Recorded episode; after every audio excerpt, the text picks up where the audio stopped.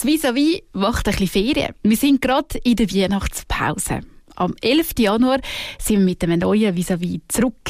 Ich weiss, das klingt jetzt gerade ein bisschen lang, aber hast du überhaupt schon alle Folgen gelesen?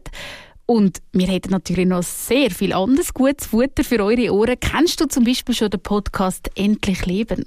Der Podcast, wo man sich der eigenen Endlichkeit stellt und möchte herausfinden, was das fürs Leben jetzt könnte bedeuten. Evelyn Gutknecht und Leonie Kaiser machen das beide auf so eine leichte, angenehme Art.